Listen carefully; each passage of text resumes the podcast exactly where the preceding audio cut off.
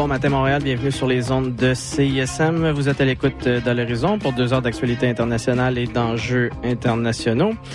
Et donc, euh, ce matin, on est euh, le 16 euh, janvier 2024. et donc, c'est pour une première émission là avec l'horizon cette année. Puis, ben, on va commencer en force avec des élections qui se sont déroulées en fin de semaine, des élections assez importantes.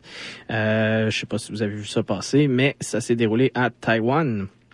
Alors, euh, évidemment, euh, tout ce qui se passe dans l'Asie-Pacifique, euh, c'est vraiment une région assez privilégiée dans les dernières années que j'ai décidé de couvrir. Alors, c'est vraiment un incontournable. Alors, on va passer l'émission là-dessus. puis, ben, comme à l'habitude, avant de se lancer dans ce gros programme, on va aller écouter un petit peu de musique. Donc, sur les ondes de CISM.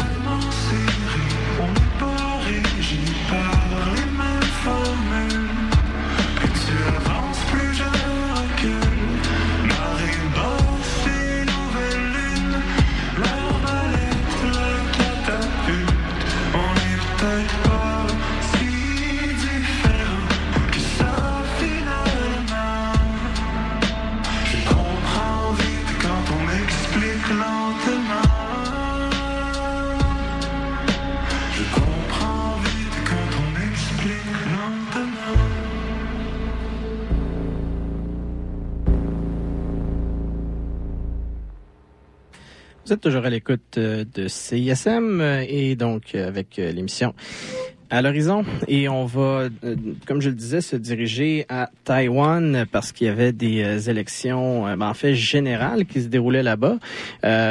surtout, le, profil international portait sur l'aspect présidentiel, mais il y avait aussi des législatives. je vais y revenir à la fin de l'émission. Ça a quand même une, une signification au niveau de la possibilité de, gouvernance là pour euh, la présidence bien évidemment. Alors euh, ben voilà importante élection générale qui vient de se tenir à Taïwan qui en fait tourne la page de la présidence de Tsai Ing-wen, euh, qui euh, va euh, terminer son deuxième mandat de quatre ans ce printemps. donc, la, la, transition va se faire le 20 mai. le scrutin était particulièrement significatif. les Taïwanais étant appelés à se prononcer sur l'avenir de l'île de facto autonome, hein, dans un contexte de forte tension avec la Chine pour qui la réunification est inévitable, c'est le terme utilisé euh, de plus en plus par euh, notamment le président euh, chinois Xi Jinping, et donc réunification inévitable, pacifiquement ou non d'ailleurs. Et ben quand je, je disais que le, président chinois utilise cette expression-là, ben, c'était notamment lors de son adresse du Nouvel An. puis, ben, autrement dit, ce sont surtout les affaires étrangères qui dominent les élections nationales taïwanaises pour voilà, déterminer la stratégie à adopter euh, face à la Chine. Et euh, c'est surtout que ben, euh, les présidents à Taïwan, président, présidente, c'est eux autres qui sont responsables spécifiquement de la défense et des affaires étrangères. Alors bon, ça tombe sous le sens que l'enjeu chinois soit vraiment ce qui est le plus discuté, quoique pas seulement lors des des débats en ce qui concerne la présidence. puis justement, les différents candidats, on pourra le voir, on pourra le constater au fil de, de l'analyse, ben, offraient des propositions différentes, mais pas extrêmement différentes, là, quand même des, des positions nuancées, disons, sur la, la, la, position à prendre pour Taïwan face à la Chine.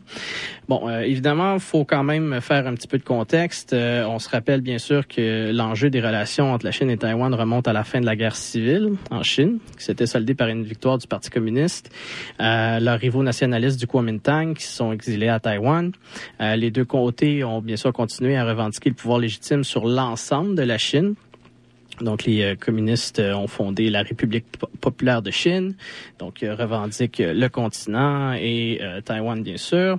Et de leur côté, de, même, les nationalistes revendiquent le, même territoire, mais en conservant le nom de République de Chine. Alors, le Kuomintang qui d'ailleurs a instauré une dictature militaire sur l'île de Taïwan pendant plusieurs décennies. or, avec la montée en puissance de la République populaire de Chine, donc communiste, au fil des décennies, hein, cette, montée en puissance, euh, ben, cette République populaire de Chine a réussi à gagner l'avantage en matière de reconnaissance internationale. Quoique Taïwan a réussi à maintenir quand même des relations diplomatiques officielles avec plusieurs pays et des relations officieuses avec d'autres États, évidemment, on sait en particulier avec les États-Unis, euh, ce qui a permis euh, d'agir là comme pays sur la scène internationale et faire valoir une souveraineté de fait, hein, de facto. Euh, ce qui irrite particulièrement le Parti communiste chinois, qui intensifie euh, de plus en plus la pression pour une réunification éventuelle. Euh, ce qui, euh, je vais y revenir là, inclut des éléments de soft power et de pression économique, mais aussi des menaces plus ou moins explicites d'usage de la force. Euh, les principales forces politiques taïwanaises euh, rejettent l'idée quand même d'une réunification euh, par la force et euh, préfèrent maintenir l'autonomie de Taïwan à court terme. les Taïwanais étant particulièrement attachés à leur démocratie acquise après la fin de la loi martiale. Bon, J'avais fait référence à cette dictature militaire du Kuomintang. C'était en vigueur de 1949 à 1987 donc euh, loi martiale qui avait servi notamment à réprimer non seulement le communisme mais aussi l'indépendantisme hein, parce que voilà le Kuomintang qui gardait ses, euh, cette volonté de, de, de, reconquérir le continent euh, chinois. puis bon après un processus de libération progressif suite justement à cette levée de la loi martiale. Les premières élections multiparties ont dû attendre quand même en 1996 à Taïwan. Puis, euh, bon, à cette époque-là, le Kuomintang a réussi à se maintenir euh, au pouvoir, euh, mais à l'élection suivante, en, l'an 2000, le Parti démocrate progressiste, qui était né de la lutte contre la dictature durant les années 80, est moins orienté en faveur d'une réunification à long terme avec la Chine que son rival, a gagné son pari, donc, et gouverné Taïwan jusqu'en 2008. Et en fait, cette ce passage au pouvoir euh, du DPP, du Parti euh, démocrate progressiste, euh, c'était sous la gouverne d'un président quand même lui-même qui se disait indépendantiste. Là. Euh, donc, c'est pas nécessairement la tendance de, de, tout le monde au sein du Parti démocrate progressiste, euh, mais voilà, c'était une tendance qui était au pouvoir à l'époque. Puis, ben, en 2008, le retour du balancier a ramené le Kuomintang au pouvoir. Donc, tandis que le DPP, hein, le, Parti démocrate progressiste, euh, préfère euh, le pouvoir de euh, dissuasion offert par la relation avec les États-Unis pour contrer la Chine ben, le Kuomintang euh, moderne euh, favorise l'engagement et les bonnes relations pour ménager ses relations avec la Chine, euh, notamment en vertu de ce qu'on appelle le consensus de 1992, donc selon lequel l'île et le continent sont dans le même pays, mais sous deux gouvernements différents actuellement. C'est pas sans rappeler hein, le l'arrangement euh, de, de, de, One China Policy qu'on appelle entre la Chine et les États-Unis. Euh, mais bon, bref, ce consensus de 92 est décrit par le Kuomintang comme la reconnaissance qu'il y a effectivement une seule Chine, mais avec des interprétations différentes. Alors, euh, comme je le disais, Parti communiste qui revendique la légitimité du pouvoir, tandis que le Kuomintang fait la même chose de son côté. puis L'affaire, par contre, c'est qu'on peut difficilement appeler ça un consensus, ce consensus de 92, parce que le Parti communiste chinois n'est pas vraiment d'accord avec l'interprétation du Kuomintang. Euh, le Parti communiste qui, qui voit tout simplement, bon, ben c'est pas vraiment qu'il y a une seule Chine, mais avec des interprétations différentes. Il y a une interprétation légitime et c'est celle que le Parti communiste, c'est lui qui est au pouvoir. Alors, euh, bref, le consensus est controversé à Taïwan rejeté par le Parti démocrate progressiste et euh, ben, de plus en plus dans les dernières années se coller sur le consensus de 92 comme euh, l'a fait euh, le Kuomintang euh, depuis. Euh, ça, ça, a perdu en popularité. Bon, en tout cas, la politique de dégel, donc de rapprochement diplomatique entre la Chine et Taïwan, a été incarnée par les politiques du président Ma Ying-jeou, qui a gouverné pendant deux mandats entre voilà 2008 et 2016. Euh, et donc, euh, il utilisait une politique des trois non. Donc, ni unification, ni indépendance, ni guerre. Alors, durant ces mandats, euh, les relations avec la, Chine, en fait, euh, donc entre la, Chine et Taïwan, étaient à leur meilleur euh, depuis la fin de la guerre civile, là, carrément, avec la signature de plusieurs euh, accords bilatéraux, plus d'une vingtaine, là, si je me rappelle bien, l'acceptation par Pékin d'une participation taïwanaise à certaines organisations internationales, par exemple l'OMS, et les deux côtés avaient convenu d'une trêve diplomatique en vertu de laquelle ils ont cessé de se voler mutuellement leurs alliés diplomatiques. Hein, donc, euh, un reconnaît, si, on reconnaît Taïwan, on reconnaît pas la Chine. Si on reconnaît la Chine, on reconnaît pas Taïwan. Et là, on essaie d'aller en piquer, euh, euh, mener cette lutte-là. Mais voilà, sous la, la gouverne de Ma Ying-jeou à Taïwan, euh, la Chine a accepté Bon, les deux le, se sont entendus pour euh, avoir cette trêve diplomatique. Euh, mais à la fin euh, de son deuxième mandat, Ma Ying-jeou était très impopulaire. Euh, son niveau d'approbation dépassait difficilement les 10 là. Et en 2016, le Kuomintang a perdu contre le, Parti démocrate progressiste, le DPP, représenté voilà par Tsai Ing-wen, l'actuelle présidente sortante. Donc, on comprend qu'elle a eu deux mandats. Euh, Tsai qui euh, affirme que seul le peuple de l'île peut décider de son avenir, rejette euh, avec son parti le consensus de 92, comme je l'évoquais, mettant l'accent plutôt sur la constitution démocratique de Taïwan et la souveraineté de fait de l'île. Donc, une déclaration formelle d'indépendance, par contre, est pas envisagée. Donc, ça, c'est quelque chose que euh, le, terme même d'indépendance, euh, c'est le genre de choses que l'administration de Tsai préférait éviter. Donc, euh, l'idée, c'est carrément juste de dire, ben, on est déjà, pour l'essentiel, un pays souverain de fait, là, et on n'a pas besoin donc d'une déclaration formelle d'indépendance qui peut juste nous apporter du trouble. donc, en l'occurrence, potentiellement une carrément une attaque militaire de la part de la Chine. donc, durant sa présidence, les relations, par contre, quand même de euh, donc de Taïwan avec la Chine durant la présidence de Tsai Ing-wen. Euh, le tout s'est euh, vraiment envenimé, là, surtout comparé au mandat du Kuomintang précédent. Donc la Chine qui a carrément décidé de couper complètement les communications, même bon, c'était des communications officieuses, là, pas, pas d'ambassadeurs, etc. Mais tout de même, il y avait du dialogue une diplomatie officieuse. Et là, euh, voilà, la Chine qui a décidé carrément de couper les ponts avec cette gang de séparatistes.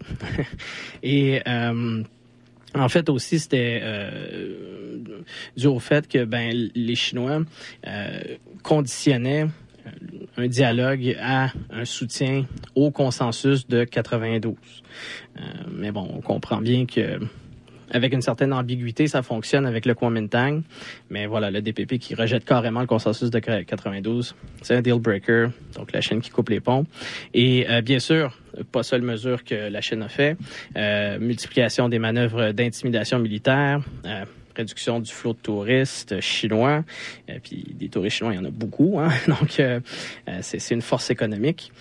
puis aussi, ben, reprise de la lutte diplomatique pour briser les relations de Taïwan avec d'autres pays.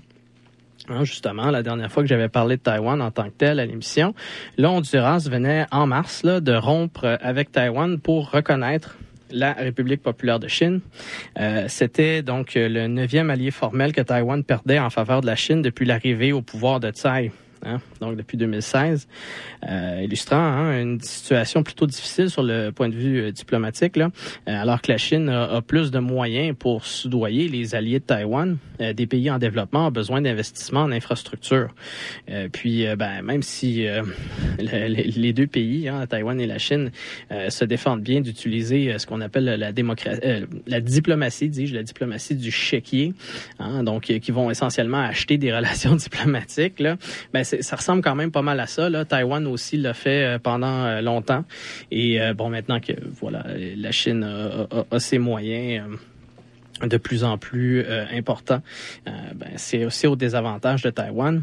le réalignement, hein, ce réalignement que, auquel je faisais référence du Honduras, survenait par ailleurs seulement quelques jours avant le début d'une tournée importante de Tsai Ing-wen aux États-Unis et en Amérique centrale, justement.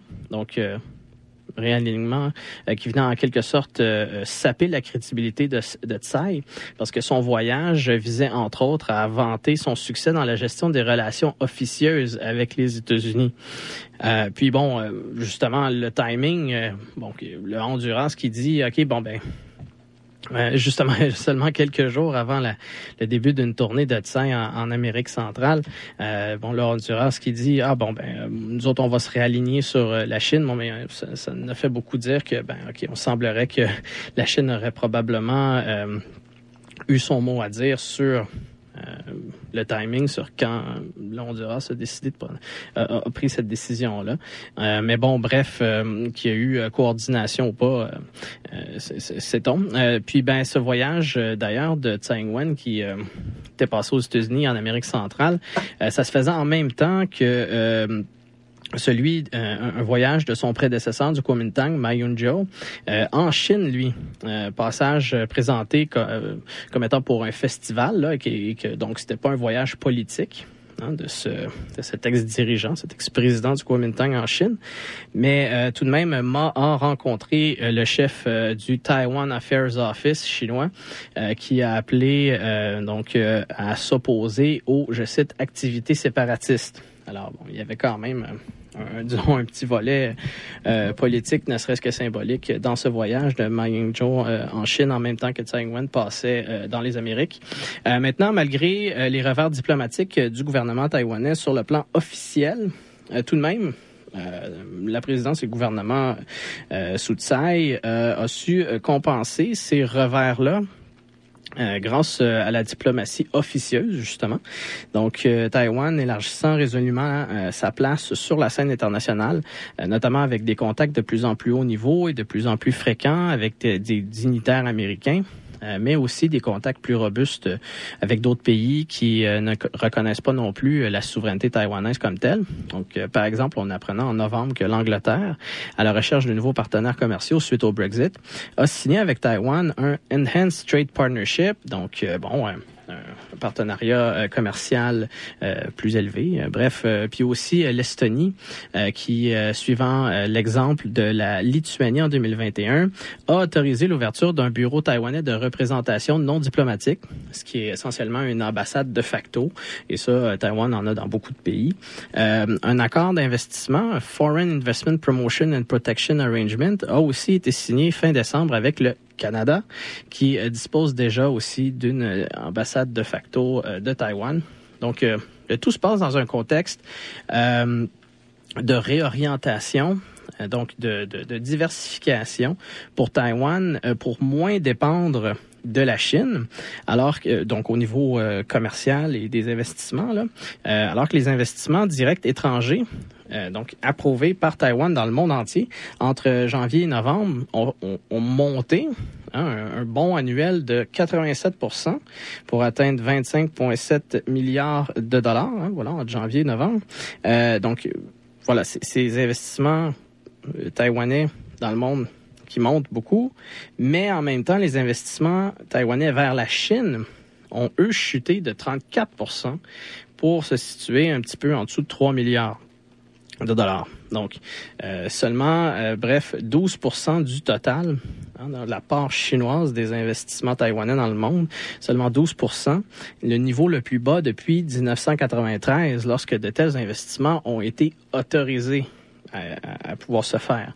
Euh, même en 2022, en fait, la part chinoise des investissements taïwanais représentait encore environ le tiers du total. Euh, ce qui signifie là, que euh, la diminution significative est, relativement récente. Là. puis sur le plan commercial, les exportations vers la Chine représentent 35% des exportations taïwanaises, ce qui en soi est le plus bas niveau en 20 ans. Quoique la Chine, faut le dire, reste la principale destination des produits taïwanais à raison de un petit peu moins de 186 milliards de dollars en 2022. Euh, mais tout de même, là, des diminutions significatives. Euh, donc, euh, en particulier si on compare dans les dernières décennies, euh, au niveau commercial et au niveau des investissements. La diversification économique de Taïwan se fait non seulement vu les difficultés économiques en Chine, euh, où les investissements étrangers et la consommation diminuent en général dernièrement, euh, et vu les efforts de de-risking, hein, de, de, de, diminution de risque des Occidentaux qui, qui, cherchent à, à, déconnecter dans la mesure du possible leur chaîne d'approvisionnement de la Chine. mais cette diversification économique de Taïwan, dis-je, c'est aussi vu une politique délibérée du gouvernement taïwanais, euh, dont des incitatifs pour ramener des unités, euh, des unités de production taïwanaises sur l'île de Taïwan. Donc, renversant un, modèle qui voyait euh, des fabricants taïwanais en haute technologie manufacturer leurs produits en Chine. un bon exemple étant, bien sûr, la production de iPhones hein, par des compagnies taïwanaises dans des usines chinoises, dont Foxconn.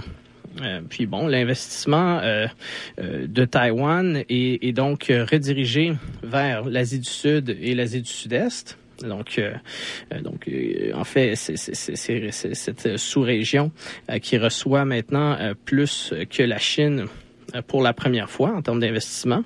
puis les investissements taïwanais aussi qui se diversifient vers les États-Unis et l'Allemagne qui, bon, ici aussi, ça dépasse encore la part, chinoise, euh, en particulier à cause du domaine stratégique de la production de puces électroniques et semi-conducteurs, euh, donc euh, domaine dans lequel Taïwan est un leader mondial. J'en ai parlé à quelques reprises euh, certaines émissions. Je ne vais pas revenir en détail sur ces éléments-là. mais bon, bref, de même, malgré une baisse générale des exportations taïwanaises l'an dernier, les exportations vers les États-Unis et l'Europe ont augmenté, elles. Donc, euh, bien que la croissance taïwanaise a chuté à 1,2% en 2023, justement, vu une diminution des exportations de technologies électroniques euh, liées à une stabilisation de la demande suivant les perturbations du marché post-pandémie, euh, les analystes soulignent que cette diminution là de la croissance à Taïwan est passagère, de, donc cette diminution, oui, et que l'économie, en fait, se porte relativement bien. Et bien sûr, faut quand même le mentionner euh, parce que quand on parle de hein, les, les, de, cette idée que les, les, Taïwanais veulent rester euh, autonomes par rapport à la Chine, ben, puis là on parle d'économie, ben euh, ça, vaut la peine voilà de mentionner que le PIB par habitant de Taïwan représente beaucoup plus que le double de celui de la Chine continentale, même à parité de pouvoir d'achat. Alors, euh, le DPP, hein, le, Parti euh, démocrate progressiste, et euh, l'opposition se distinguent peu sur le plan domestique, là, au niveau économique, le, genre de politique qui mettait de l'avant durant la campagne électorale. donc, la plupart des candidats étant favorables à un filet social robuste et un meilleur salaire minimum, par exemple. mais les candidats d'opposition ont indiqué vouloir revoir la politique de voilà diversification et en faveur de nouvelles négociations commerciales avec Pékin.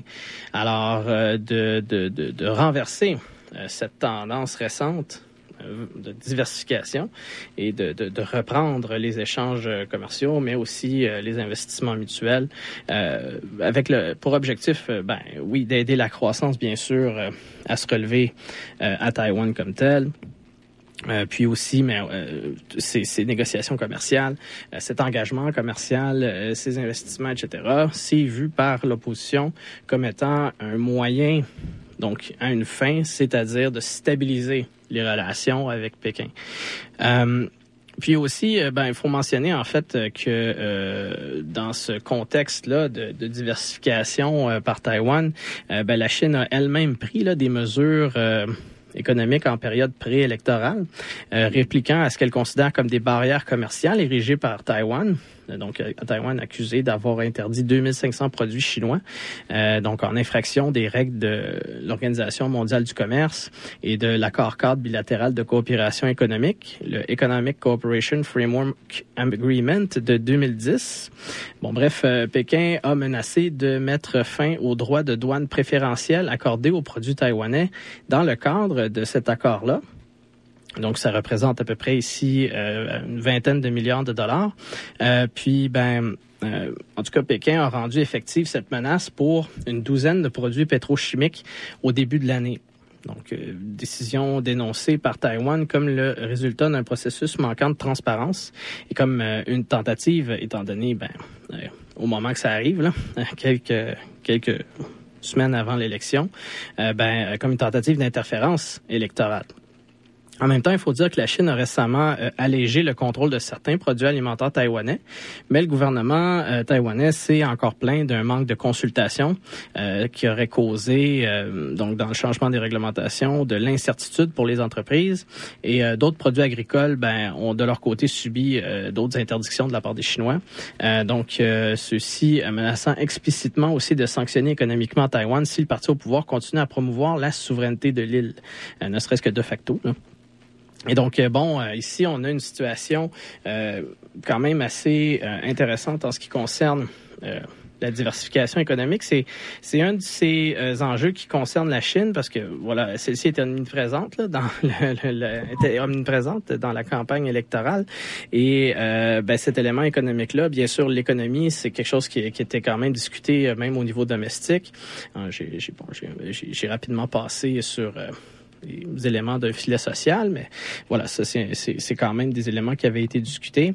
Euh, puis, euh, si on veut trouver euh, des différences significatives entre les différents candidats, cet enjeu-là de, de des échanges commerciaux et des investissements avec la Chine, c'est un des éléments qui, qui distinguait beaucoup entre l'opposition et le parti au pouvoir. Alors, bon, je vais poursuivre ce topo sur l'élection euh, qui s'est déroulé à Taïwan en fin de semaine après une petite pause musicale. Euh, donc, euh, par la suite, on pourra revenir considérer d'autres manières, disons, que la Chine a, selon les Taïwanais, tenté d'interférer dans cette élection-là, en particulier pour empêcher le maintien au pouvoir euh, du Parti démocrate progressiste euh, qui euh, bon contient en son sein pas mal de monde qui se disent pro-indépendance de Taïwan. Le tout sur les ondes de la marche.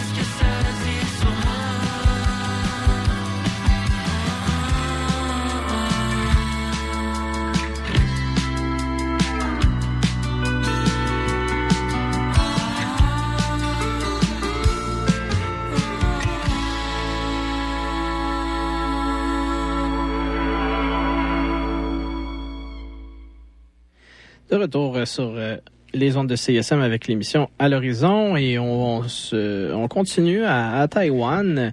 Alors avec euh, cette élection hein, qui a eu lieu samedi et ben j'ai mentionné euh, le, le, la, la, situation euh, des relations économiques hein, entre euh, Taïwan et euh, la Chine et comme quoi ben il y a eu des accusations venant de Taïwan comme quoi certaines mesures prises par la Chine au niveau commercial en particulier dans les dernières semaines Bon, il y a eu des accusations comme quoi c'était des tentatives d'interférer dans cette élection-là.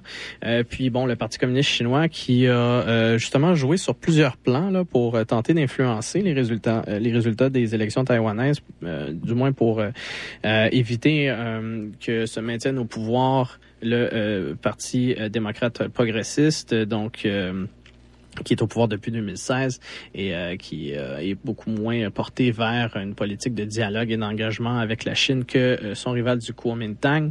Alors, selon les services de renseignement taïwanais, bien sûr, là, sous la gouverne, euh, du DPP, hein, le Parti démocrate progressiste.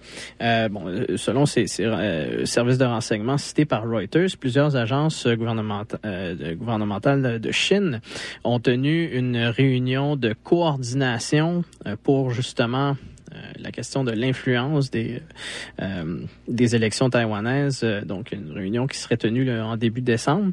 Euh, bon, en tout cas, sans aller nécessairement dans le détail la stratégie chinoise, euh, avant de privilégier le recours à la force pour se réapproprier le contrôle de Taïwan, euh, l'idée, c'est, ça semble plutôt viser à une réunification pacifique en sapant la résistance taïwanaise par tout un ensemble de techniques, ce qui ressort en particulier en période électorale. Et euh, cet ensemble de techniques-là, ben, il faut quand même justement le coordonner, euh, d'où l'idée qu'il ait euh, tenu une réunion de coordination.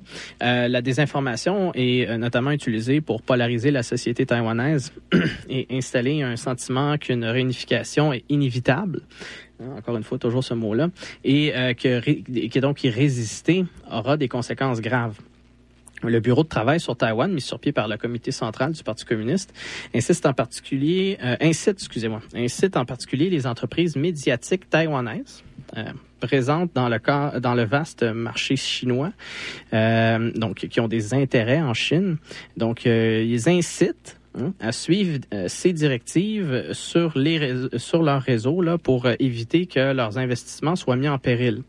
Hein, donc autrement dit, bon, tu as des intérêts économiques ici en Chine, ça serait dommage que quelque chose leur arrive si tu suivais pas nos directives au niveau euh, de ce que tu présentes sur tes chaînes d'information.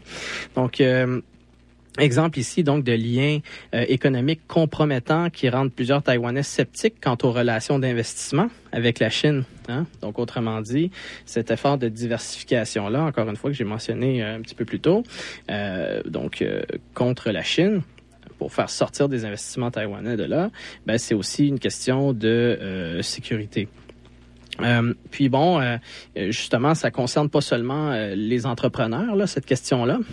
on apprenait, par exemple, en décembre, que l'administration nationale de la radio et de la télévision chinoise a demandé au groupe Mayday, l'un des groupes musicaux taïwanais les plus populaires en Chine, de soutenir publiquement l'idée que Taïwan fait partie de la Chine. ce que le groupe a refusé de faire.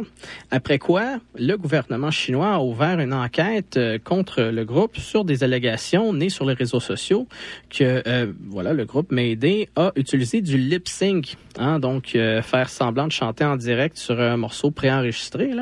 Ben en fait, il se trouve que le lip syncing est une pratique interdite en Chine. alors l'incident a à ce moment-là non seulement fait la ronde des journaux d'État chinois, mais ça a aussi fait l'objet d'une publication du quotidien Parquet populaire suprême, euh, du euh, excusez-moi, du quotidien du Parquet populaire suprême euh, qui s'occupe du contrôle judiciaire du pays. Et donc, bref, cet article qui expliquait que le lip syncing, euh, c'est un acte de fraude passible d'amende. Alors, bref, euh, il y a eu tout un cercle par rapport à ça. Puis on voit comment, bon, euh, justement, non seulement il y a la question des intérêts économiques taïwanais en Chine qui peuvent être instrumentalisés, mais aussi tout le jeu des, des influenceurs. Là, puis là, bon, ça c'est déjà quelque chose. C'est un sujet quand même assez large. J'ai pas besoin d'embarquer trop là-dedans non plus pour qu'on a déjà une idée là, que ça, soit, ça fait partie des stratégies. Là. Euh, puis en ce qui concerne bon, justement les efforts de désinformation comme tels, ils cherchent habituellement à soutenir euh, les candidatures du Kuomintang, qui favorise une politique d'engagement avec la Chine.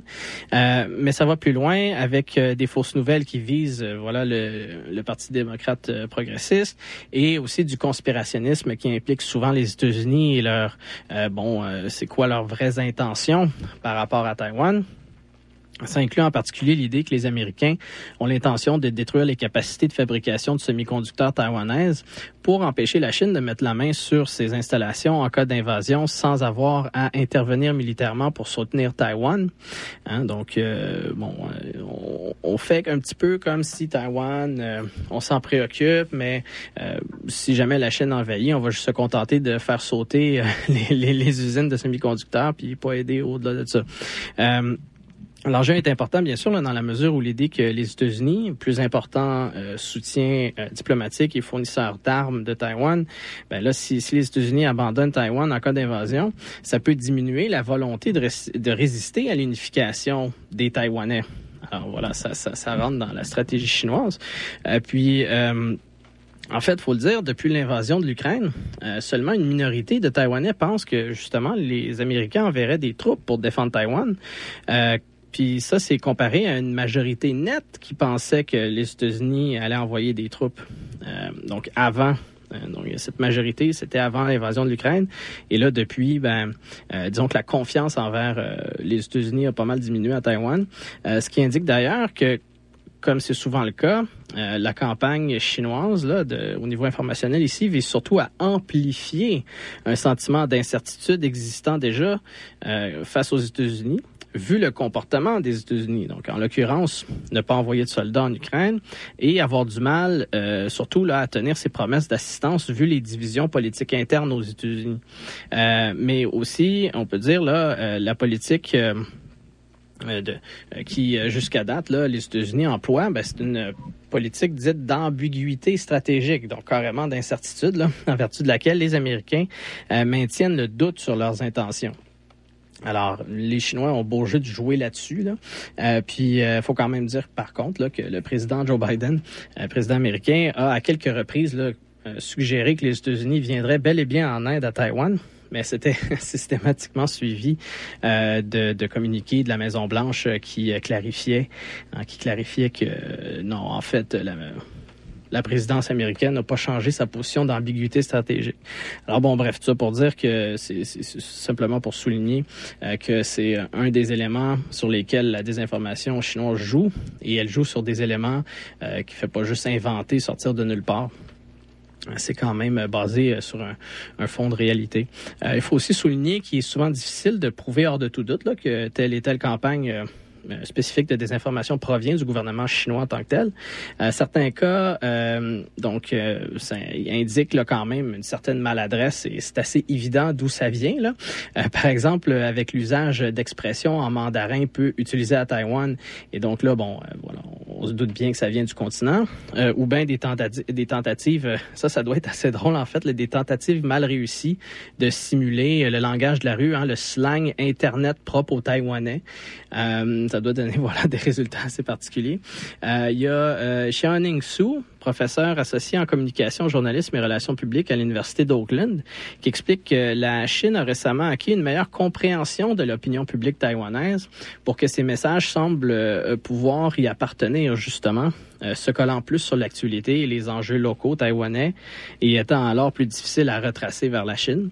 Euh, plusieurs analystes, dont certains commencent à utiliser, il y en a qui commencent vraiment à utiliser l'intelligence artificielle pour retracer les trolls, là, ben, il indique, il indique à, à, défaut de pouvoir prouver une origine avec certitude, l'origine d'une campagne des informations, euh, beaucoup de groupes de trolls organisés reproduisent en tout cas assez fidèlement euh, les narratifs utilisés par les médias, d'État chinois, euh, dont le People's Daily, Xinhua, Global Times, CCTV. le tout est d'ailleurs donc, c'est pas sans poser la question pour euh, la liberté d'expression à Taïwan, euh, qui fait des efforts pour euh, saper les efforts de désinformation chinois. Une quarantaine de personnes ont par exemple été arrêtées en décembre dans le cadre d'une campagne de désinformation qui aurait utilisé 800 comptes Facebook, 13 euh, ouais, 800 comptes Facebook, 13 groupes Facebook, une chaîne YouTube et un compte TikTok. Alors quand même, en tout cas, le simple fait d'entretenir euh, une certaine paranoïa à Taïwan sur la désinformation peut pousser le gouvernement taïwanais à euh, possiblement réagir trop fortement euh, et donc hein, overreact. Et en tout cas, le tout euh, sert euh, notamment à entretenir des doutes sur les mérites même de la démocratie en général comme étant juste trop chaotique. Et donc, euh, bon, là, il faut euh, euh, donc balancer entre la liberté d'expression et la sécurité, puis hein, maudit niaisage. C'est un petit peu aussi dans les dans les stratégies chinoises de, de remettre en question la validité, validité de la démocratie. Puis on va voir aussi bientôt que c'est quand même assez significatif dans le cas de Taïwan ici. Parmi les autres tactiques d'influence chinoise des élections taïwanaises, on peut noter les tentatives de corruption de politiciens taïwanais. Un cas de plus haut profil, euh, Ma Chi-wei, euh, candidate indépendante aux législatives, a récemment été arrêtée pour des allégations selon lesquelles elle serait euh, elle se serait présentée comme candidate après avoir reçu des euh, instructions de représentants du Parti communiste chinois lors de voyages en Chine en avril, acceptant une contribution illégale en crypto-monnaie d'une valeur de 32 000 dollars. Aussi, les euh, autorités taïwanaises enquêtent sur des allégations de violation potentielle de lois électorales et sécuritaires concernant des voyages en Chine, subventionnés en tout ou en partie par la Chine euh, durant la période préélectorale. De centaines de leaders d'opinion locaux et mo- mobilisateurs de campagne tels que des chefs d'arrondissement et des chefs de village pour les amener, hein, ben, justement, payer leur voyage, les amener en Chine et pour donc développer un sentiment favorable à la réunification et à soutenir, euh, bien sûr, des candidats pro-Chine à Taïwan ensuite en revenant. Donc, euh, en tout cas, on sait que euh, le gouvernement chinois a payé pour leurs dépenses. Euh, c'est pas super clair là dans quelle mesure. on peut savoir qu'est-ce qui s'est passé, c'est quoi les, le quid pro quo, hein, c'est que- qu'est-ce qu'ils ont demandé en retour, mais voilà, on, a certaines idées. Puis euh, ce que ce que j'ai présenté ici, a l'idée de soutenir des candidats pro-Chine, euh, développer un sentiment favorable à la réunification. Ça, c'est selon les services de renseignement taïwanais. Euh, L'enjeu est pas lié par ailleurs, mais la controverse que je viens de mentionner a permis au Parti euh, démocrate progressiste de casser du sucre hein, sur le dos du Kuomintang, euh, dont euh, le vice-président, euh, pas, pas le candidat à la, vice-présidence, là, by the way, du, Kuomintang, mais le vice-président du parti, euh, Xia. Euh, donc, euh, il a visité la Chine en décembre, pendant la période électorale, à l'invitation d'hommes d'affaires à taïwanais, semble-t-il. Euh, en fait, c'est un deuxième voyage pour euh, Xia en Chine en 2023. Et donc là, cette fois, en décembre, c'était avec pour objectif de maintenir des contacts d'affaires et contribuer à, je cite, la paix, la stabilité et la prospérité entre la Chine et Taïwan. Mais c'est sûr que, bon, quand tu es en plein milieu d'un scandale euh, où euh, il y a potentiellement des centaines de personnes qui ont violé les lois électorales, avec euh, la Chine qui les soudoie avec des voyages euh, euh, subventionnés en tout ou en partie, ben là, tu as un haut officiel de ton parti qui s'en va euh, euh, voyager en Chine euh, à ce moment-là. C'est, en tout cas, c'est pas un bon look, disons ça comme ça. Euh, le Kuomintang, Hein, donc euh, qui est traditionnellement favorable, comme je le disais, à euh, des liens étroits avec la Chine, euh, ni quand même dans ces contextes-là être euh, donc ni fermement être pro-Pékin euh, et affirme que seul le peuple taïwanais peut décider de son avenir. Bon, cela dit, si pendant la campagne électorale, le Parti démocrate progressiste affirmait que le choix qui s'offrait à l'électorat taïwanais était un choix entre la démocratie et la dictature, ah, donc ça, c'est euh, dire, OK, bon, ben, si vous votez pour euh, le DPP, vous votez pour la démocratie. Si vous votez pour euh, l'opposition, vous choisissez l'alignement avec la dictature. Et le potentiel, justement, de tomber sous l'influence de la Chine et donc la dictature. Donc, si pendant la campagne le DPP affirmait ça, ben l'opposition faite par le Kuomintang de son côté, c'était entre la guerre et la paix. Hein, donc, euh, DPP, la dichotomie démocratie-dictature. Pour le Kuomintang, dichotomie guerre et paix. Et en fait, cette rhétorique-là, hein, donc si tu choisis euh, le, DPP, tu choisis la guerre. Si tu choisis le Kuomintang, tu choisis la paix. C'est euh, une rhétorique qui fait explicitement écho à la rhétorique chinoise elle-même. Hein, comme quoi, bon, un choix entre, euh, pour euh, les séparatistes, ça provoquerait Pékin et donc la guerre. Un choix pour les nationalistes veut dire euh, dialoguer, un di- nationaliste de, de l'opposition. Puis, donc, en fait, quand je dis que ça fait écho à la rhétorique chinoise elle-même, ben, en fait, effectivement, là, c'est quelque chose que donc le gouvernement chinois a utilisé. Explicitement là. Euh, donc dire euh, si vous votez pour les séparatistes, vous votez pour la guerre. Et, et, et euh, le candidat du Kuomintang et euh, niveau officiel de son parti euh, ont utilisé exactement les mêmes termes. Euh, D'ailleurs, pour faire valoir ce message, les forces armées chinoises ont ben, continué à mener des opérations militaires près des frontières aériennes et maritimes de Taïwan. Donc, Durant la dernière année et demie, la Chine a mené deux rondes d'exercices militaires majeurs à proximité, mais les incursions près des frontières par des avions et navires militaires sont quasi quotidiennes et euh, plusieurs euh, ballons euh, donc qui sont craints comme servant pour de la surveillance ou de l'intimidation ont été détectés à proximité et ont même quelquefois survolé le territoire taïwanais pendant la campagne. Euh, rien de nouveau par rapport à ces ballons-là, quoique les autorités taïwanaises ont seulement récemment commencé à publier des informations à ce sujet-là. Euh, puis, ben, si ça vous dit quelque chose, là, c'est probablement parce qu'effectivement, c'est exactement le genre de, d'enjeu qu'il y avait eu quand il y avait eu un ballon euh, chinois qui avait survolé euh, les États-Unis. Et ça avait fini avec l'armée américaine qui fait juste le, le, le, tirer, le faire, le détruire. Euh, puis ben, ça avait causé un, un, une grosse brouille diplomatique là entre entre les États-Unis et la Chine. Mais là, plus le, en ce qui concerne Taïwan, ben c'est c'est essentiellement le même genre d'engin, euh, donc euh, qui est sous la charge là du de l'armée chinoise. Euh, puis, euh, ben voilà, c'est, la Chine qui dit, bon, c'est, tout simplement euh, des, ballons météo, mais qui on, cherche à obtenir de l'information sur ci et ça. Euh, mais voilà, la, la crainte, c'est que c'est utilisé pour de la surveillance. Et il y a, y, a, de ces ballons-là qui ont survolé le territoire taïwanais, passé proche de bases militaires et de ports. Et euh, aussi, euh, ben voilà, c'est euh, au, au, fil de, de, la campagne, plus le, le, le, la journée du scrutin approchait, plus il y avait de ces ballons-là. donc autour et au-dessus de Taïwan. donc indiquant, du moins selon certains Taïwanais, qu'il s'agissait d'une partie de la campagne d'intimidation et d'interférence voilà de la Chine euh, dans cette euh, dans cette élection là euh, puis ben il y a eu quand même aussi un, un, épisode particulier là par ailleurs qui a eu lieu quelques jours avant le scrutin. Donc la Chine a procédé à un lancement de satellites dont la trajectoire passait au-dessus de Taïwan donc, euh, le gouvernement taïwanais a indiqué ne pas considérer ça comme une interférence, euh, mais le survol qui s'est effectué là, quand même dans, assez haut, là, dans l'espace, donc ça a tout de même enclenché une fausse alerte aérienne à Taïwan sur les téléphones intelligents. En pensant à l'alerte Amber, là. bon ben c'est euh, là c'est ok bon ben attention alerte, il y a un, un, euh, une fusée avec un satellite qui a été lancé par la Chine et qui survole Taïwan. Et l'affaire c'est que ben euh, ça a été traduit en anglais pour le monde qui utilise leur, téléphone en anglais. Mais la traduction, ça disait pas que c'était un satellite, ça disait que c'était un missile qui survolait Taïwan. Alors bon, euh, un petit incident ici assez particulier, euh, bévu du ministère de la Défense.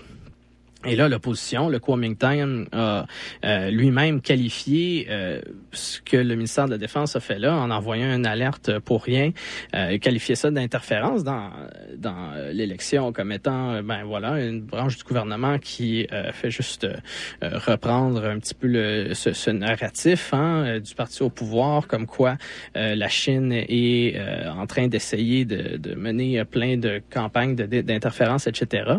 et donc là, ben le gouvernement qui se fait prendre la main dans le sac. Bon, le ministère de la Défense s'est justifié pour sa part en évoquant un lancement hein, qui a été fait, ce, ce, lancement de la fusée avec le satellite, euh, sans avertissement préalable. Donc, faut le noter. Et une trajectoire euh, qui disait anormale, qui a fait craindre que euh, des débris pourraient atterrir à Taïwan. C'est pas arrivé. Euh, bon, selon eux, ça aurait pu arriver, d'où l'alerte. Mais il faut dire quand même que cette erreur de traduction en anglais qui indiquait que c'était un missile, euh, bon, c'est un drôle d'épisode. Euh, la Chine s'est bien sûr de son côté servi de l'incident pour ridiculiser, voilà, les craintes taïwanaises d'interférence. Et euh, ben, les enjeux liés à la défense nationale euh, ont aussi été, été, abordés durant la campagne. Euh, là, je vais devoir passer une petite pause publicitaire et musicale. Excusez-moi, mais je vais pouvoir euh, poursuivre sur euh, ces enjeux-là. Euh, concernant la campagne électorale et la position des candidats au niveau militaire. Le tout sur les ondes de la marge. Cette émission était une rediffusion.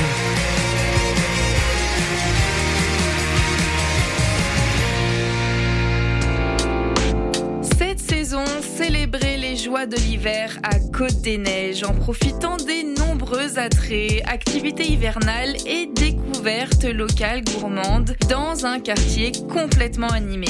Découvrez la programmation hivernale de Sentier des Neiges en visitant gemcdn.ca. Ici Olivier Arbourmas. Dans le balado de RAD, je discute avec des gens qui ont un propos pertinent sur des enjeux de société.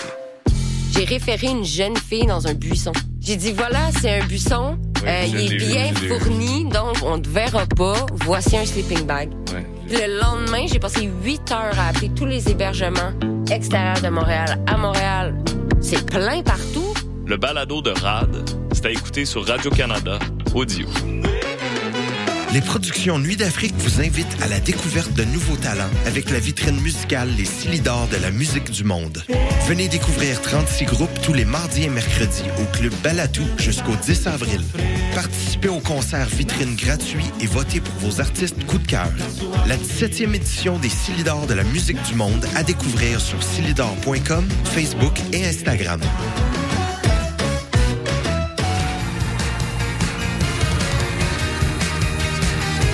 Écoutez CISM 89.3 FM.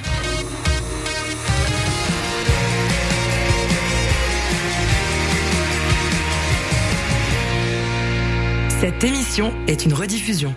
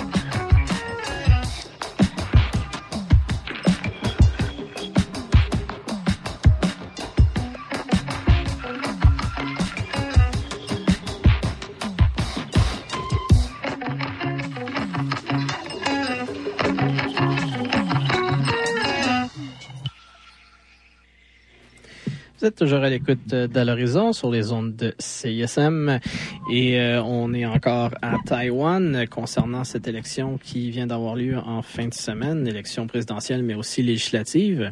Et euh, ben avant euh, la pause publicitaire et musicale, hein, on discutait de ces euh, enjeux. Au niveau bon euh, des, des, des tentatives, euh, selon les Taïwanais, tentatives chinoises d'interférer dans ces élections, euh, donc euh, avec des, euh, des mesures économiques, euh, des tentatives de corruption, de la désinformation, mais aussi de l'intimidation militaire. Les enjeux liés à la défense nationale ont bien évidemment donc été abordés durant la campagne électorale. La présidente sortante Tsai Ing-wen avait augmenté le budget militaire pendant son euh, mandat, repris le service militaire obligatoire euh, qui dure un an plutôt que quatre mois, et lancé plusieurs réformes pour renforcer euh, les armements et les capacités de combat asymétriques, parce que bien sûr, la supériorité conventionnelle et bon, évidemment nucléaire de la Chine est sans conteste.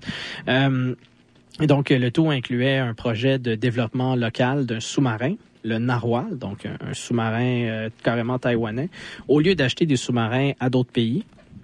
Or, euh, bien que le Kuomintang, euh, donc les, rivaux du DPP, soient moins confrontationnels avec Pékin et que, bon, voilà, le Kuomintang a indiqué son intention d'enquêter, en fait, sur le projet de sous-marin euh, du gouvernement, notamment pour dépassement de coûts.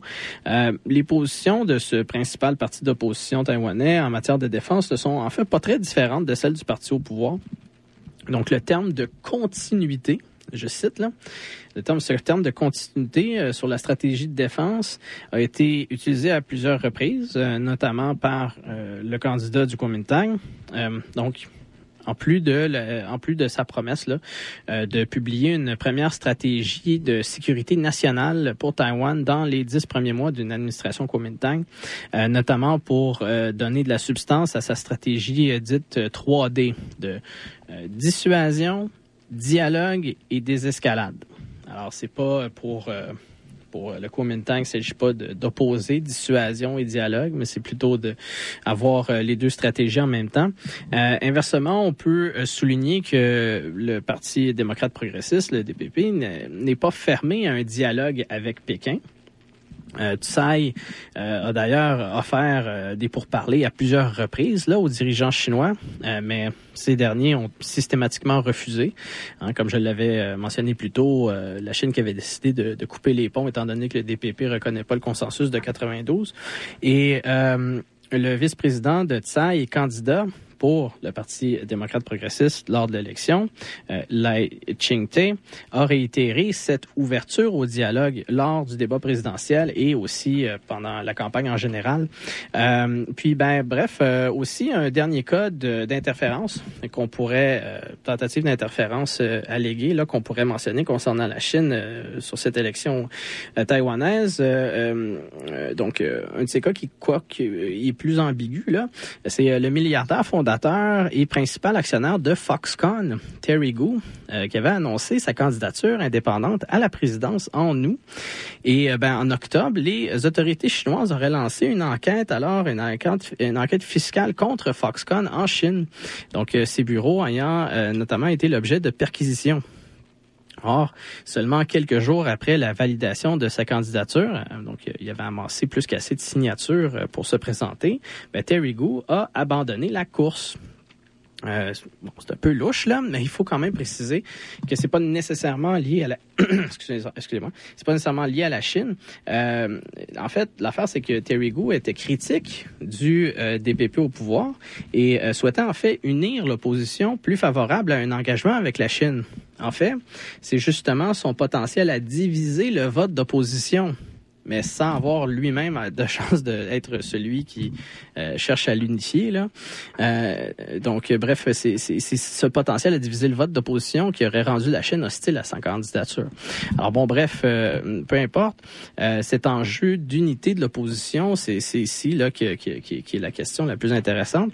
Euh, C'était considéré comme vraiment l'élément, un des éléments les plus cruciaux là en vue du scrutin présidentiel, dans un contexte où le Parti euh, démocrate progressiste au pouvoir restait en tête des sondages, malgré avoir passé euh, huit ans au pouvoir.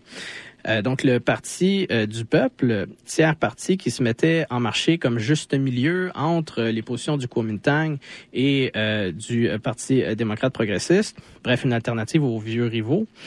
Donc il s'était entretenu ce, nouveau parti en, entre octobre et novembre avec le Kuomintang pour proposer une candidature commune d'opposition contre le DPP au pouvoir. Mais bon, les négociations ont été difficiles, voire acrimonieuses, surtout pour déterminer qui serait candidat à la présidence et qui serait colistier euh, pour la vice-présidence. Euh, les deux côtés s'étaient entendus pour prendre une décision en fonction euh, de sondages internes et publics. Euh, mais le temps venu d'annoncer la décision là en vertu de ces sondages-là, ben là, ils ont indiqué que finalement, ils ont besoin de plus de, temps, pour plus de consultations pour décider en fait comment utiliser les sondages en question. Donc, euh, bon, il est question de pondération, de marge d'erreur, euh, plein de petites technicalités là pour essayer de gagner des avantages de part et d'autre. Donc, euh, bref. Euh, ça commençait à devenir compliqué là parce que il restait seulement euh, quelques jours euh, avant euh, de devoir faire une sélection finale euh, avant la fin des enregistrements de candidature. Euh, puis ben euh, voilà les négociations euh, qui se sont déroulées incluant Ter- Terry Gou, hein, fondateur de Foxconn et euh, bon les représentants du euh, DPP du Con- et euh, du TPP, ben, donc du Parti du Peuple, bref, euh, et du Kuomintang, les deux euh, autres partis d'opposition. Euh, donc, ce- ce- ce- ce- ces négociations qui sont déroulées en public avec diffusion télévisuelle par souci de transparence, ben en fait, c'était peut-être pas une bonne idée là de les faire en public parce qu'ils ont été tellement chaotiques et contentieuses. Ça a consacré vraiment, euh, l'expression en, en anglais, je pense, c'est très approprié ici, là, des crashed and burned. Euh, C'était euh, un échec public plutôt humiliant là, pour l'opposition. Euh, puis ça a attiré là, beaucoup de critiques sur la capacité de leur, lead- de leur leader là, à négocier sérieusement. Capacité importante, évidemment, face à la Chine. Hein. Euh, donc euh, ici, bon, c'est une critique assez substantielle. Mais il faut dire que ces critiques visaient surtout le candidat du euh, plus euh, du parti euh, un petit peu plus récent, le, parti du peuple. La perception étant que le Kuomintang l'avait amené à accepter un mauvais accord, avec ce- cet, accord-là de on va faire ça avec les sondages. En tout cas, le candidat du, Parti du peuple a, a souffert de cet épisode-là dans les intentions de vote. Puis bon, bref, Terry Gou s'est retiré de la course et le Kuomintang et le Parti du peuple ont présenté des candidats d'opposition séparés. Euh, le Parti du peuple a été fondé en 2019 par ce candidat auquel je fais référence, hein, qui, a souffert de, cet épisode que j'ai mentionné, euh, par le candidat Ko Wen-jae, euh, maire de la capitale de Taipei entre 2014 et 2022. Donc, c'était pas un nobody non plus, comme on peut le constater. Euh, comme je l'ai évoqué, Ko faisait campagne en se présentant euh, comme un entre-deux entre le euh, parti au pouvoir et le Kuomintang disant vouloir préserver la démocratie taïwanaise tout en restant engagé économiquement avec la Chine. Euh, cela dit, euh, Ko parlait plus euh, d'économie, de logement abordable et d'éducation que de géopolitique, ce qui le faisait quand même de euh, sortir du lot. Là. Ça le distinguait par rapport à ses deux rivaux. Et euh, ça en fait cette espèce de côté plus terre à terre, euh, plus pragmatique sur les affaires euh, euh, de, de, moins haut niveau, mais qui concernent justement la vie quotidienne plus directement, ça a contribué à en faire le candidat favori des jeunes à Taïwan. Position reflétée d'ailleurs euh, par ses 200 000 abonnés sur TikTok et euh, ses plus de 1 million d'abonnés sur Instagram. Très, très loin là devant ses rivaux, c'est même pas proche. Euh, puis, euh, bon, bref, euh, donc ça, c'était le candidat euh, du tiers parti, Parti du peuple, mais qui avait, bon, jamais eu vraiment de, de, de réelle chance de l'emporter. Le Kuomintang, de son côté, donc était représenté par Hu Yui, euh, ex-chef de la police nationale entre 2006 et 2008 et depuis 2018 maire de Nouveau Taipei, donc municipalité qui entoure la capitale Taipei. Euh, et donc euh, c'est un poste voilà qui occupe depuis euh, 2018, comme je le disais, remportant deux victoires convaincantes contre les candidats du DPP. Alors le parti au pouvoir. Euh, Hu s'est euh, présenté comme un modéré, en fait, au sein du Kuomintang, donc se distanciant de l'objectif d'une unification avec la Chine. Euh, donc, euh, en fait, euh, Hu a été clair, il a dit euh, qu'il allait, s'il était élu, il allait pas aborder la question de l'unification avec la Chine pendant son mandat. Euh, donc, promesse un petit peu difficile à tenir là, dans la mesure où il veut un dialogue, il voulait un dialogue avec euh, avec euh, les, les, Chinois euh, et donc évidemment le leader euh, chinois Xi Jinping, mais ce dernier qui euh, dans les dernières années, dans les derniers mois, se fait de plus en plus et de plus en plus insistant sur la question de, de l'unification. Alors, bon, mais tout de même, euh, Hu qui disait pour le Kuomintang, euh, bon, euh, je je vais pas parler d'unification, je préfère mettre l'accent sur une reprise de la diplomatie officieuse comme manière de stabiliser les relations, tout en, comme je l'ai mentionné plus tôt, choisissant euh, la continuité en matière de stratégie de défense, hein, se distinguant donc rhétoriquement euh, du parti au pouvoir, le DPP, en l'accusant de pousser le pays vers la guerre. Donc, euh, en quelque sorte, le Kuomintang qui se de Who qui se présente vraiment comme euh, ok nous autres on est les modérés. Euh, au lieu de pousser le pays vers la guerre on va avoir une stratégie de défense robuste mais qui va pas dans cette direction là et on va stabiliser les relations avec une diplomatie officieuse avec la Chine plutôt que de pas se parler du tout. Euh, Who se distingue euh, cela dit quand même en tout cas du, du Kuomintang comme tel qui voit le dialogue comme une alternative aux dépenses militaires, contrairement à Hu. Euh, qui priorise, en fait, dans sa stratégie, la dissuasion. Donc, euh, hein, et donc il y- avait ces- sa, stratégie des 3D, hein. Euh, donc euh, dissuasion, dialogue et désescalade. Puis on note que justement la dissuasion vient en premier, et c'est pas seulement dans, dans l'ordre des mots. Là, c'est vraiment effectivement si à choisir, on commence par la dissuasion. Et là-dessus, Hu se distingue du reste du Kuomintang qui représente. Et donc aussi un autre élément qui le distingue, c'est qu'il appelait un, renforcement vraiment des relations avec les États-Unis. Tant sur le plan militaire que commercial. Alors, euh, effectivement, ici, c'est intéressant parce que euh, Hu, qui euh, prend en quelque sorte euh, le pouls de l'opinion publique et se rend compte que ben il faut quand même probablement ramener le Kuomintang dans cette direction-là s'il veut être compétitif avec le DPP. Euh, puis, ben au début de la campagne, euh, Hu a par ailleurs tenté de se distancier du consensus de 92 justement hein, sur euh, un euh, donc de un pays, deux gouvernements qui perd en popularité, ce consensus-là. Euh, mais par contre, Hu a été euh, par la suite... euh, euh, il a décidé de explicitement endosser finalement ce consensus de 92. Euh, puis, bon, selon les analystes, en tout cas selon certains analystes, ce serait à cause de la pression de certains hauts gradés du Kuomintang, justement, euh, probablement qui se disaient, euh, ok, bon, ben là, tu commences à aller un petit peu trop loin, t'éloigner un petit peu trop de tous ces principes du Kuomintang. Fait que bon, au moins, si tu peux juste euh, endosser ce consensus de 1992. Euh, puis ben aussi, on sait d'ailleurs que le- l'ex-président, hein, euh, donc qui a gouverné le pays entre 2008 et 2016, euh, Ma, reste très influent. Il a participé aux négociations entre le Kuomintang et le Parti du peuple, même s'il n'était pas toujours voulu là. là. et bon, bref. Il faut dire que même si Hu a été choisi comme candidat, c'est pas nécessairement lui qui euh, prend toutes les décisions là pour pour le Kuomintang. Euh, puis on peut mentionner aussi le co-listier de Hu, euh, donc euh, pour le poste de vice-président, euh, donc euh, Zhao Shao Kang, euh, ex-législateur et euh, ministre éphémère euh, du euh, Kuomintang.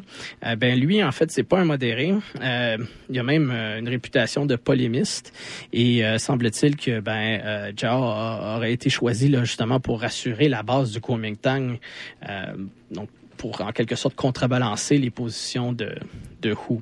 Euh, mais voilà. C'est pas pour rien que Hu préfère éviter euh, de soutenir l'unification. Là, j'ai mentionné un petit peu plus tôt la, question de l'opinion publique. Je vais commencer par le citer. Donc, voici Hu. Je soutiens le système politique démocratique et libre de Taïwan tout en m'opposant aux demandes d'indépendance de Taïwan et à toute tentative d'absorption de l'île dans une unification avec la Chine continentale sous le couvert d'un pays, deux systèmes. Je plaide pour que les deux parties aient des relations officielles basées sur un modèle de non-reconnaissance mutuelle de la souveraineté, mais de non-déni mutuel de juridiction. l'avenir de Taïwan ne sera déterminé que par son propre peuple. Euh, donc, ce genre de position, euh, comme je l'évoquais, est plus en phase avec l'opinion publique. euh, de Taïwan que la position traditionnelle du Kuomintang.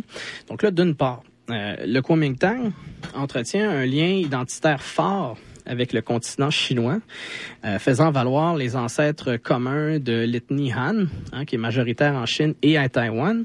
Quoique cette référence-là est controversée des deux côtés du détroit de Taïwan, vu son aspect ethnique. Hein, donc, qui vient négliger les minorités en Chine et les indigènes à Taïwan. Donc, c'est pas nécessairement euh, quelque chose qui est, toujours bien vu, mais pourtant c'est quelque chose que le Kuomintang a tendance à utiliser. Aussi, euh, comme l'explique euh, Joang Lee de la School of Advanced International Studies à la Johns Hopkins University, euh, suite à l'exil du Kuomintang après la guerre civile, donc exil à Taïwan, le gouvernement taïwanais du Kuomintang a mis en œuvre des politiques visant à promouvoir et imposer la culture chinoise continentale pour préserver sa prétention d'être le gouvernement légitime de la Chine entière, incluant le continent.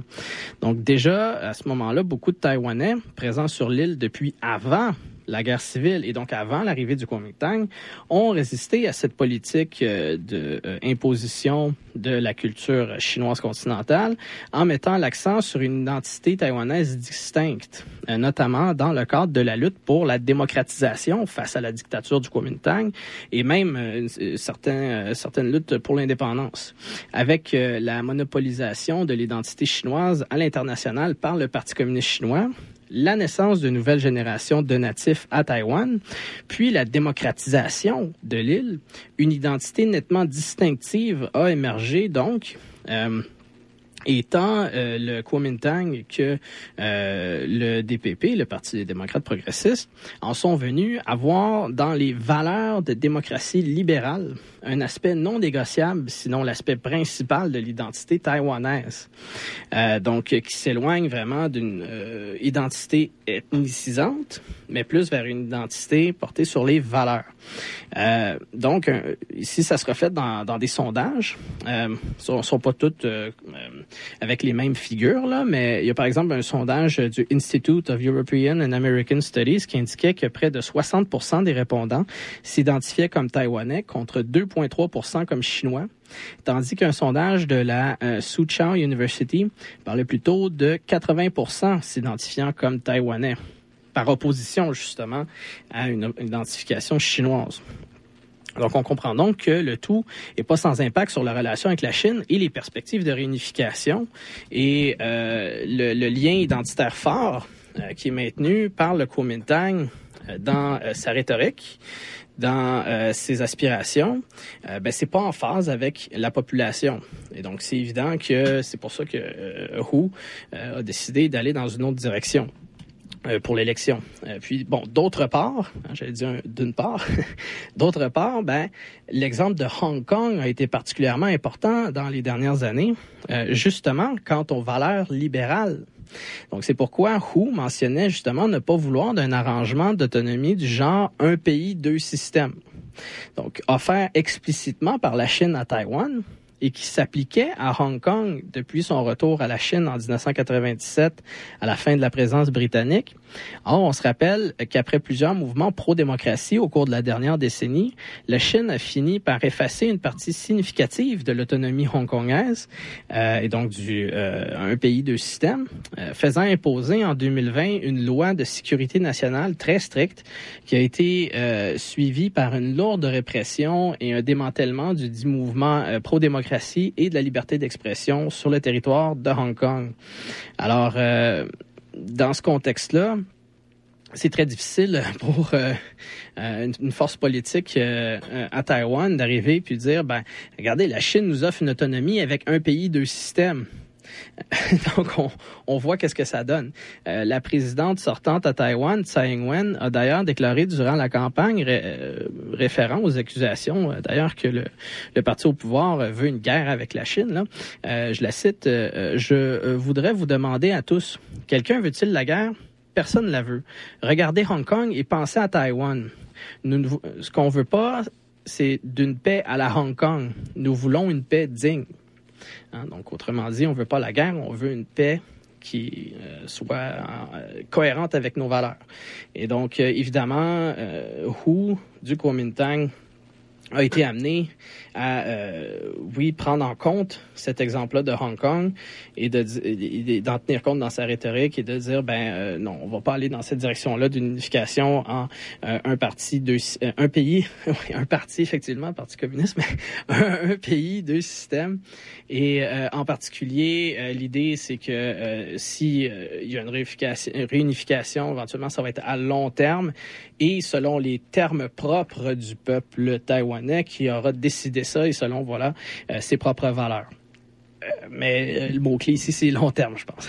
Donc, puis, ben, c'est le vice-président, finalement, de Tsai, comme je le disais, qui représentait le Parti démocrate progressiste lors du scrutin, donc euh, Lai Ching-te.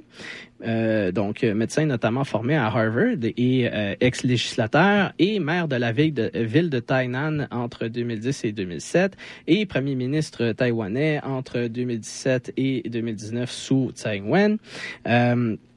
Et donc là, bon, après ça, c'est ça, il en 2020, euh, il est devenu vice-président pour, pour Tsai lors de l'élection. Et euh, donc, il faut noter que euh, si son rival Hu du Kuomintang se distinguait comme modéré là, au sein de son parti, ben, c'est plutôt l'inverse pour Lai. Euh, donc, Lai, qui, au sein du, Parti démocrate progressiste, appartient à la, à la faction plus radicale. Donc, il s'était même décrit pendant son mandat de premier ministre là, comme militant, je cite, pragmatique pour l'indépendance formelle de Taïwan. Donc, rien de moins. Euh, tendance, donc, indépendantiste, qui elle-même n'est pas en phase avec l'opinion publique. hein, euh, l'opinion publique taïwanaise qui préfère un statu quo de souveraineté de fait, sans déclaration formelle d'indépendance qui peut juste amener du trouble de la part de la Chine. Or, c'est justement la position que Lai a défendue durant la campagne, mettant de côté ces vieilles déclarations et s'engageant à une continuité par rapport au mandat précédent sous lequel ben, ben, donc il était vice-président. Hein. Et donc, sur les commentaires passés, il a soutenu qu'il voulait simplement dire que Taïwan est déjà un pays indépendant. Donc, il veut travailler à garder ça comme ça. Euh, mais bref, l'idée, c'est que sa rhétorique, de ce côté-ci, c'est euh, pour Lai, c'était de se euh, coller sur l'opinion publique, de la même manière, justement, que Hu a été amené à se coller plus sur l'opinion publique. Lai a par ailleurs euh, choisi comme colistière euh, Xiao Bi Kim à la tête, euh, donc euh, qui était à la tête du bureau de représentation économique et culturelle de Taïwan aux États-Unis depuis 2020. Donc autrement dit, euh, le candidat du parti au pouvoir qui a choisi comme candidate à la vice-présidence l'ambassadrice de fait de Taïwan aux États-Unis. Hein, donc, choix non seulement symbolique pour des raisons évidentes, mais aussi pragmatique, vu l'importance de la relation avec les Américains, mais aussi vu son expérience hein, à Xiao sur le plan diplomatique dans euh, le contexte difficile de perte d'alliés formels. On peut euh, aussi mentionner euh, que suite euh, à la visite de la présidente de la Chambre des représentants américains, donc Nancy Pelosi, à Taïwan en 2022, et suite à la rencontre entre Tsai Ing-wen et le su- successeur de Pelosi, Kevin McCarthy, aux États-Unis en 2023, ben, Xiao, cette ambassadrice de facto, a été sanctionnée deux fois à cause de ces deux événements-là par la Chine. Donc, qui, euh, la Chine qui a interdit Xia de séjour en Chine continentale et qui l'a interdit de coopérer avec des organisations et personnes qui y sont basées. Alors, euh, bon, ça risque d'être difficile au niveau euh, diplomatique, euh, donc euh, avec une vice-présidente euh, Xia, mais euh, bon, bref, de toute façon, la Chine qui euh, déjà de toute façon coupé tous les ponts euh, diplomatiques avec euh, avec Taïwan sous le DPP. Euh, Bon, bref, euh, Xia a quitté son poste de représentante aux États-Unis en décembre pour faire campagne. Euh, son successeur à ce poste, Alexander Yui, s'est euh, déjà attiré les foudres de Pékin en rencontrant le président actuel de la Chambre des représentants, Mike Johnson, pour la première fois la semaine dernière, quelques jours avant le scrutin. Donc, bon, en tout cas, Lai et sa colistière sont demeurés euh, favoris pour euh, remporter euh, l'élection euh, durant l'essentiel de la campagne mais euh, c'était pas gagné d'avance. Euh, je vais revenir euh, justement euh, sur la fin de la campagne et les résultats après une petite pause musicale pour un dernier segment sur cette élection taïwanaise sur les ondes de CISM.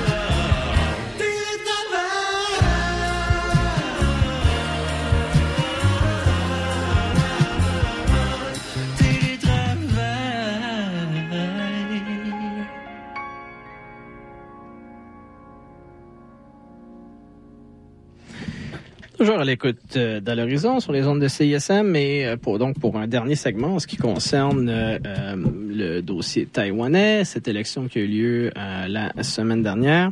Et donc, comme je l'indiquais en allant en pause musicale, ben voilà, donc dans toute cette campagne électorale, la plupart du temps, donc c'est vraiment le parti au pouvoir, son candidat, euh, Lai et sa colistière, euh, donc euh, qui ont euh, mené le mené les sondages. Il euh, faut dire quand même que le- les sondages étaient arrêtés là quand même plusieurs jours avant l'élection euh, par la loi taïwanaise, donc on n'avait pas nécessairement un, un portrait tout à fait clair de euh, de qu'est-ce qui allait arriver donc euh, dans euh, dans les semaines euh, juste avant l'élection. Euh, puis ben ce scrutin qui n'était pas euh, gagné d'avance là, donc euh, fin euh, 2022, donc euh, l'an dernier, euh, le DPP, le Parti euh, démocrate progressiste au pouvoir, a perdu les élections municipales. euh, ne réussissant pas à regagner les positions perdues en 2018 face au euh, Kuomintang, hein, les rivaux nationalistes. Euh, donc euh, Kuomintang qui avait par ailleurs réussi à renforcer euh, sa leur dominance là au nord plus peuplé du pays qui du pays qui inclut la capitale. Et donc à cette occasion, le ministre des Affaires étrangères donc du parti au pouvoir, avait, on peut le mentionner, souligné qu'il y avait alors eu peu d'interférences chinoises euh, dans ces élections municipales. Alors, euh, si euh, on se fiait là-dessus, donc ça s'annonçait quand même pas très bon pour le, Parti démocrate progressiste, parce que ben, si là, il y a autant d'interférences chinoises qu'on en, comme on en a discuté un petit peu plus tôt, ben là, ça s'enlignerait pour une défaite assez catastrophique. Puis en ce qui concerne les sondages, bon voilà, durant la campagne qui vient de prendre fin, il était souvent relativement serré. Euh, ça affichait parfois des égalités statistiques entre Lai et Hu, même si en général Lai euh, menait. Euh, et donc, bref, euh, faut dire que encore une fois, ça, montre l'opportunité manquée de l'opposition à s'unir, comme je n'ai euh, discuté plus tôt. Puis, bref, les, les campagnes donc se sont achevées vendredi avec des rassemblements qui ont attiré selon euh, selon ce que j'ai cru comprendre, vraiment, chaque campagne aura attiré euh, quelques centaines de milliers de Taïwanais, ce qui est quand même euh, assez impressionnant. Euh, le scrutin se déroulait donc samedi, entièrement d'ailleurs en l'absence de toute modalité de vote par correspondance, de vote anticipé, de vote par procuration ou même de vote électronique. Il n'y avait rien de tout ça. Euh, le compte aussi était manuel. Euh, donc euh, 17,5, euh, 19, pourquoi 17? 19,5 millions de Taïwanais étaient éligibles pour voter. Euh, le taux de participation euh, a atteint un peu plus de euh, 71,8% Une légère baisse comparée à 2020. euh, donc, à l'époque, c'était 74,9% euh, Mais bon, quand même comparable. En ce qui concerne l'élection présidentielle, donc, suffisait une majorité simple, pas de deuxième tour. Or, ben voilà, c'est... le candidat euh, du euh, parti au pouvoir, donc le euh, Parti démocrate progressiste, qui donc a remporté cette élection-là pour devenir le prochain président de Taïwan, donc Li Chang-te. Et ben voilà, c'est une, victoire qui euh, s'est faite avec 40% des voix contre euh, 33,5% pour Hu du Kuomintang et 26,5% pour Ko du euh, Parti du Peuple. Euh, comme on s'en doutait, encore une fois, hein, donc ce résultat-là, euh, 33,5 et, le 26,5% hein, respectivement du Kuomintang et du Parti du Peuple, euh, ben, ça montre qu'une opposition unie aurait euh, probablement remporté euh, l'élection. Évidemment, bon, il suffit pas de juste les additionner comme ça, mais on voit bien que le Parti au pouvoir qui se retrouve à 40 des voix, c'est vraiment beaucoup moins que qu'est-ce que bon euh, la prédécesseur, la, présidente sortante Tsai avait obtenu en 2020 avec Lai comme vice-président d'ailleurs. Euh, donc il avait récolté euh, 57% à l'époque. Euh, puis en fait, il faut quand même mentionner que même le Kuomintang là, a perdu des volumes. Là. Euh, donc Hu qui euh, s'est contenté de 33,5% mais euh, en 2020, le Kuomintang qui avait obtenu 38,6% Alors effectivement, ici, euh, euh, il y a Ko du, euh, du Parti du Peuple qui, malgré euh, les critiques qu'il avait reçues euh, par rapport justement à cet échec euh, des, des tentatives d'avoir une opposition unie, euh, ben il, s'en est euh, quand même tiré assez bien. Et ben, en fait, il a, il a vraiment changé la donne au niveau de la distribution des voix. L'usure du pouvoir, bref, c'est fait sentir pour le Parti démocrate progressiste, mais surtout en ce qui concerne en fait les élections législatives. Euh, donc, euh, c'est là que les, pertes pour le, parti au pouvoir euh, vont avoir des conséquences réelles. Donc, parce que ben, au niveau de la présidence, le parti maintient, le pouvoir, mais ça s'est compliqué vraiment au niveau législatif. Donc, ici, ben, le, système déjà législatif est un peu particulier.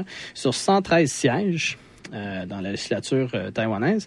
73 fonctionnent par circonscription à majorité simple. Ça va, on est habitué avec ça. Mais il y a un, tr- un autre euh, 34 sièges qui sont à la proportionnelle avec un seuil de 5% et il y a un autre 6 sièges qui sont réservés à la population indigène. Donc, euh, dans ce système euh, mélangé, euh, le Parti au pouvoir, hein, démocrate progressiste, a gagné euh, le plus de voix euh, tant dans les circ- circonscriptions que dans le vote proportionnel, mais a tout de même perdu 10 sièges, donc perdant ainsi sa majorité parlementaire. Et donc là, effectivement, euh, c'est conséquentiel. Euh, le Parti démocrate progressiste a obtenu 51 sièges sur 113 contre 52 pour le Kuomintang. Euh, il y a eu aussi deux indépendants. Mais le plus important ici, ce sont les huit sièges pour le Parti du peuple, qui a gagné donc trois sièges, euh, à cause d'un- d'un- d'un- d'une forte hausse de son score à la proportionnelle, et se retrouve euh, donc dans une position euh, de faiseur de roi dans la mesure où l'exécutif va avoir besoin de la collaboration de l'opposition législative pour gouverner. Donc, à Taïwan, le président est chef d'État et commandant en chef des forces armées, étant responsable de la défense et des affaires étrangères.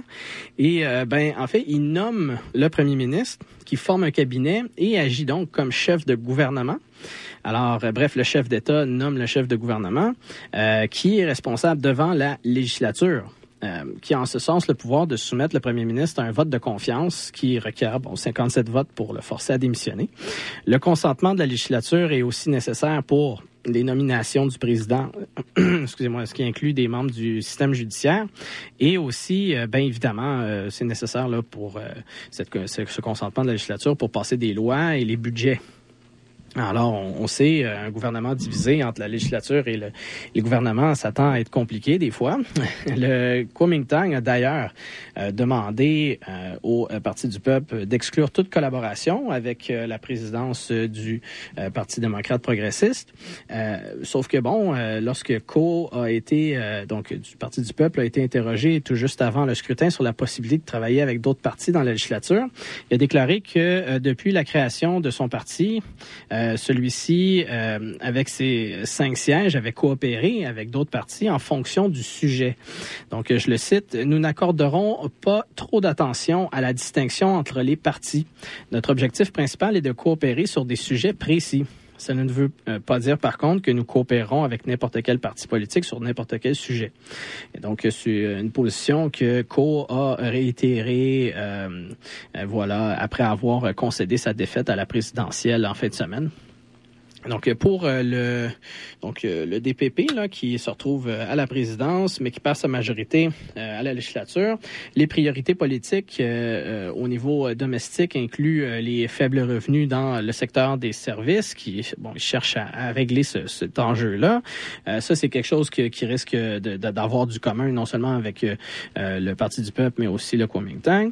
Euh, il y a aussi la question du retard euh, dans la transition vers les énergies re- renouvelables qui fait craindre des pénuries à mesure que l'énergie nucléaire est progressivement abandonnée. Ici, il peut y avoir des tensions. Et euh, le renforcement de l'industrie technologique taïwanaise dans les chaînes d'approvisionnement mondiales est aussi un enjeu.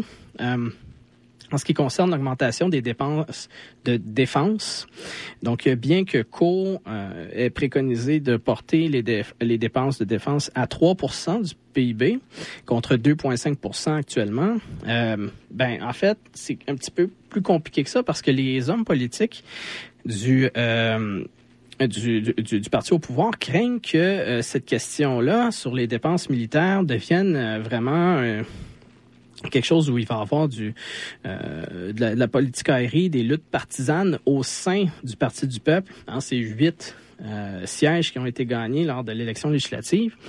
Selon les analystes, la diversité des origines et des intérêts au sein du Parti du peuple de Co, qui a conduit à des luttes intestines et à des prises de décision chaotiques au cours de la campagne, et là on parle même pas de la tentative d'unification de l'opposition, ça pourrait affaiblir la position du parti en tant que justement faiseur de roi.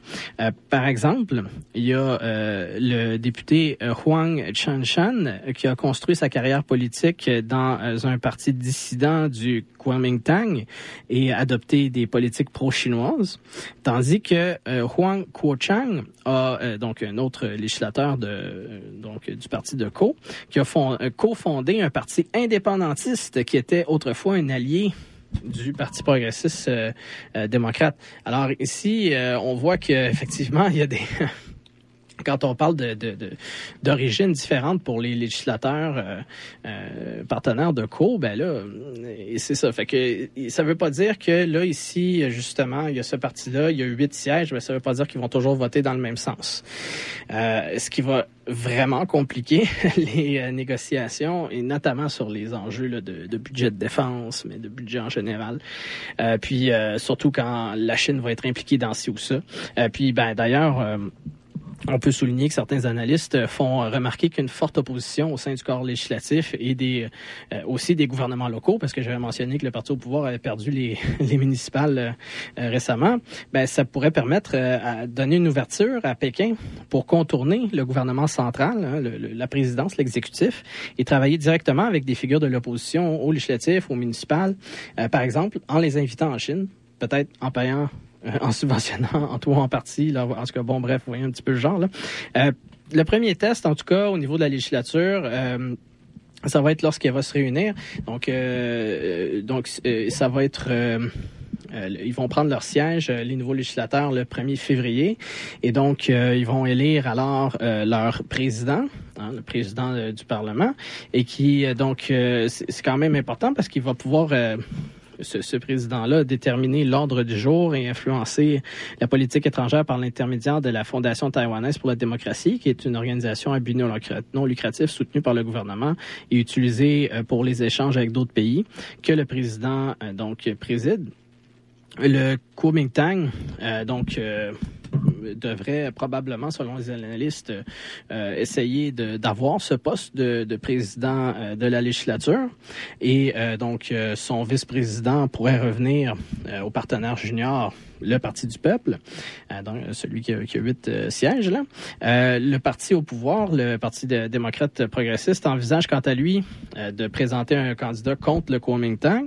Donc, mais en fait, ça serait de soutenir la candidature pour la présidence de euh, Huang Shanshan dans, à la législature. Et euh, donc, bref, offrir euh, donc au, au Parti du peuple d'avoir un de ses membres comme étant euh, à la présidence du, de la législature, mais d'offrir, euh, de dire, OK, bon, ben, vous prenez la présidence, mais nous, on va avoir la vice-présidence euh, pour le, le Parti euh, démocrate progressiste. Alors, euh, il va y avoir cette lutte-là entre, quand je disais, ben, faiseur de roi, entre le Kuomintang et le Parti au pouvoir, qui va être décidé visiblement par le Parti du peuple. Le Parti du peuple qui a donné une première indication de l'approche qu'il entendait adopter. Euh, donc, ils ont sorti ça lundi, hier, en exigeant que tout candidat à la présidence du euh, Parti démocrate progressiste ou du Kuomintang s'engage publiquement à mettre en œuvre des réformes qui obligeraient euh, le président à rendre compte au Parlement, donc le président du pays, et renforcerait les pouvoirs des législateurs en matière de confirmation des nominations gouvernementales et d'accès aux documents du gouvernement. Alors ici, euh, un beau petit bras de fer entre la, entre la présidence et, ben, c'est-à-dire entre l'exécutif et le législatif. Et il euh, faut dire que c'est le genre de conditions qui risque d'être plus facilement acceptable pour le Kuomintang que pour le parti au pouvoir. On peut s'en douter. Euh, aussi, je mentionnais, la législature va prendre ses, euh, ses sièges le 1er février. En ce qui concerne le, le nouveau président Lai, euh, il va être euh, en poste à partir du 20 mai. Donc, euh, puis bon, euh, justement, par rapport à, la Chine, dans ce contexte-là, euh, ben maintenant que l'élec- l'élection est terminée, les, les yeux des analystes se sont tournés vers la réaction potentielle de la Chine à, cette élection-là. Euh, plusieurs avaient suggéré qu'il serait peu probable que la Chine lance, par exemple, des exercices militaires à grande échelle avant les élections, euh, ce qui aurait pu pousser davantage les électeurs vers euh, donc les, euh, euh, les, les- euh, ceux du, du euh, voyons, excusez-moi, le parti au pouvoir, le parti démocrate progressiste. Mais là, beaucoup euh, pensent euh, qu'avec la victoire de l'Aï, euh, considéré comme un élément indé- indépendantiste dangereux par la Chine, ben, celle-ci pourrait lancer euh, des manœuvres militaires importantes d'ici l'in- l'inauguration en mai euh, pour euh, mettre de la pression et indiquer son mécontentement. Donc, bon, il y en a qui spéculent, ça pourrait peut-être en mars en fonction des conditions météo. Mais bon, bref, tout ça est de la spéculation. On sait pas exactement comment la Chine va réagir. Ce qu'on sait, c'est que, par exemple, là, juste avant l'élection, jeudi, je l'avais mentionné, ça, ça s'est passé durant toute la campagne, mais jeudi, bon, il y a eu euh, quand même beaucoup de, ces euh, manœuvres d'intimidation. Donc, cinq ballons chinois ont franchi la, ligne médiane séparant l'île autonome de son territoire, euh, selon le ministère de la Défense taïwanais, qui a aussi repéré dix avions et six navires de guerre chinois. Et la veille du scrutin, alors que le gouvernement chinois encourageait les Taïwanais à, je cite, faire le bon choix, le ministère chinois de la Défense a prévenu que, je cite, l'armée populaire de libération de la Chine reste en état d'alerte à tout moment et prendra toutes les mesures nécessaires pour écraser résolument toute forme de complot séparatiste visant à l'indépendance de Taïwan et pour défendre fermement la souveraineté nationale et l'intégrité territoriale de la Chine. Donc, euh, suite à l'annonce de la victoire de l'Aï, le bureau des affaires taïwanaises du gouvernement chinois a adopté un ton moins dur. Il nommait pas l'Aï directement. Cette élection ne peut pas changer la situation de base. Et la direction des relations entre les deux rives du détroit, ni changer le désir commun des compatriotes des deux côtés de se rapprocher de plus en plus, ni arrêter la tendance générale selon laquelle la mère patrie sera finalement et inévitablement réunifiée. Donc le bureau a aussi ajouté que la Chine travaillerait euh, donc euh, avec les partis politiques, les groupes et les personnes concernées de Taïwan pour stimuler les échanges et la coopération et faire progresser le développement pacifique des relations entre les deux rives du détroit, ainsi que la cause de la réunification nationale. Euh, cela dit, euh, le bureau semble avoir remis en question la validité de l'élection à Taïwan, affirmant que les élections présidentielles et législatives de samedi ont montré que euh, le Parti démocrate progressiste ne peut je cite là, ne peut pas représenter le courant principal de l'opinion publique sur l'île. Donc, référence probable aux résultats sous les 50% euh, du euh, parti au pouvoir à la présidentielle et la perte de sa majorité parlementaire. Donc, la réponse chinoise à l'élection de 2020 avait euh, pas mentionné, euh, comme l'ont fait euh, cette année, euh, directement les résultats, alors que, à l'époque, Tsai et le, Parti démocrate progressiste avaient remporté une victoire très convaincante. Quoi qu'il en soit, Lai n'a pas perdu de temps pour adresser l'enjeu chinois, déclarant devant ses partisans lors de sa victoire que, je cite, nous sommes déterminés à protéger Taïwan des menaces et intimidations continuelles de la Chine et que, je cite encore, le peuple taïwanais a résisté avec succès aux efforts déployés par des forces extérieures pour influencer cette élection. Parce que oui, effectivement, hein, s'il y a eu toutes les tentatives d'interférence que j'ai mentionnées, euh, bon, euh, peut-être que ça a contribué à faire descendre ça à 40 euh, le, le- le vote à la place de 50, 57, 56% Mais euh, il faut quand même dire que ça, ça peut être tout aussi euh, imputable euh, à l'usure du pouvoir. Là. Et, et donc, euh, bref, euh, il a euh, néanmoins ins- insisté sur la nécessité de coopérer et dialoguer avec Pékin sur un pied d'égalité afin de remplacer la confrontation. Et donc, euh, il faisait euh, alors écho à des commentaires euh, de la semaine précédente, comme quoi, je cite encore, nous sommes prêts à nous engager pour montrer euh, plus de choses aux populations des deux côtés du euh, détroit de Taïwan. La paix n'a pas de prix et la guerre n'a pas de vainqueur quand même une belle formule. Hein? La paix n'a pas de prix, guerre n'a pas de vainqueur. Par ailleurs, euh, alors que Pékin a condamné les gouvernements étrangers qui ont félicité l'AI pour sa victoire, parce que Pékin considère que c'est une élection régionale et que bon, euh, les différents pays n'ont pas d'affaire à avoir des relations avec cette région-là. Euh, donc, parce qu'ils bon, ils voient dans cette élection, ils ont, ils ont condamné en fait les gouvernements étrangers parce qu'ils disaient, euh, ben vous êtes en train de légitimer des forces sécessionnistes et euh, aussi, c'est des remarques, ben voilà, qui, qui, qui interfèrent dans les affaires internes de la Chine. Euh, ben euh, donc, dans ce contexte-là, là, il a de son côté tendu la main à la communauté internationale. Je le cite nous disons à la communauté internationale qu'entre la démocratie et l'autoritarisme, nous serons du côté de la démocratie.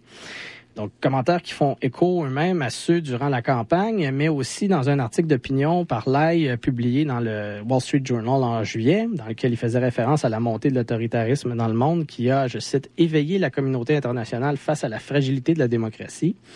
Euh, il s'agissait aussi d'un thème que Lai a employé lors d'un euh, voyage aux États-Unis et en Amérique latine en août dans le cadre d'une mission diplomatique au Paraguay, l'un des rares pays qui maintient encore des relations diplomatiques officielles avec Taïwan.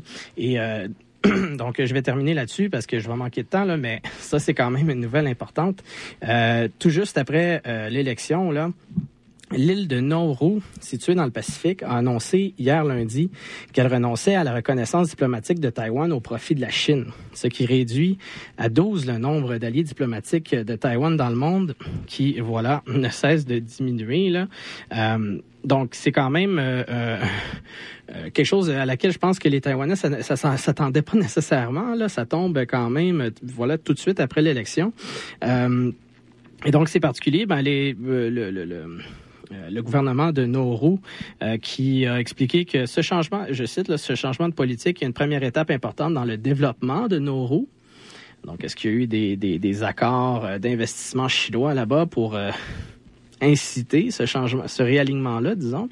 Euh, en tout cas, le vice-ministre taïwanais des Affaires étrangères a accusé la Chine d'avoir délibérément fait coïncider cette nouvelle avec les récentes élections. Hein? Donc, c'est une nouvelle qui tombe deux jours après.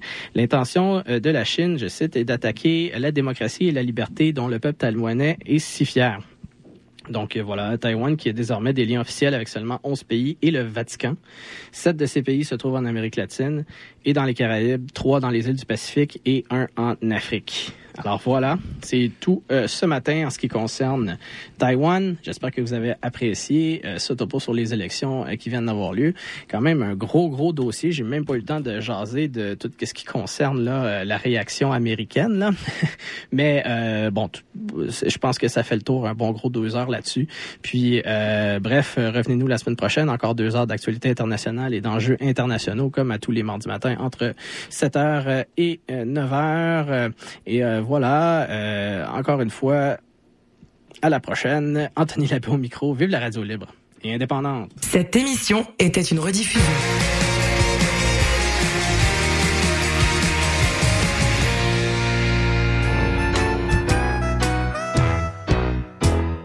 Au chant des sirènes, au chant des sirènes, la pluie, tous les dimanches après-midi, il y a tout ce que vous voulez au chant des sirènes. Le chant des sirènes, tous les dimanches 14h à CISM.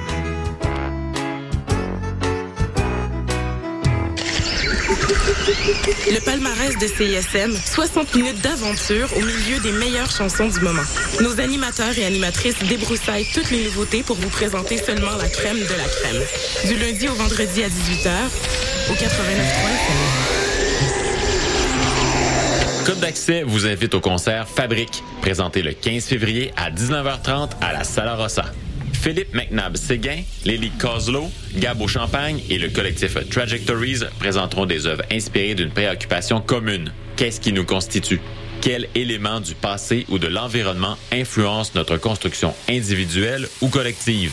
Pour plus d'informations, consultez leur site web au www.codedaccès.org. Hydro-Québec cherche du monde pour travailler cet été comme guide dans ses centrales et centres d'interprétation partout au Québec.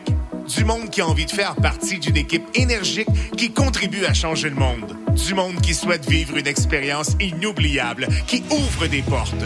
Tu aimes t'exprimer en public et tu cherches un emploi bien rémunéré? Joins-toi à l'équipe.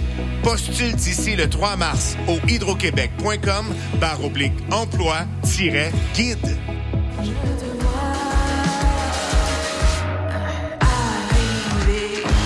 Salut, ici Canon. Vous écoutez CISM. Recorded in front of a live studio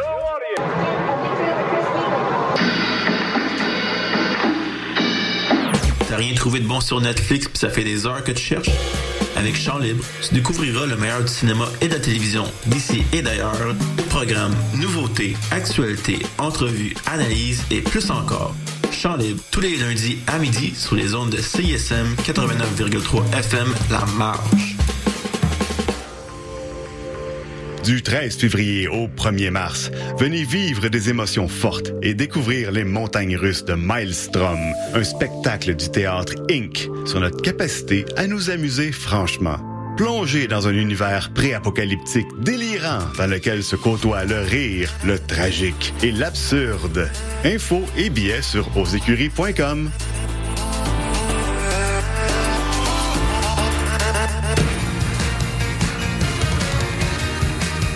Vous écoutez CISM 89.3 FM.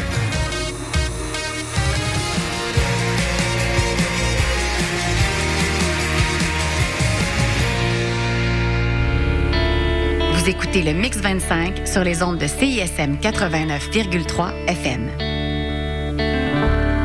Pour consulter la liste des chansons jouées ou pour réécouter l'émission, consultez le CISM 893.ca.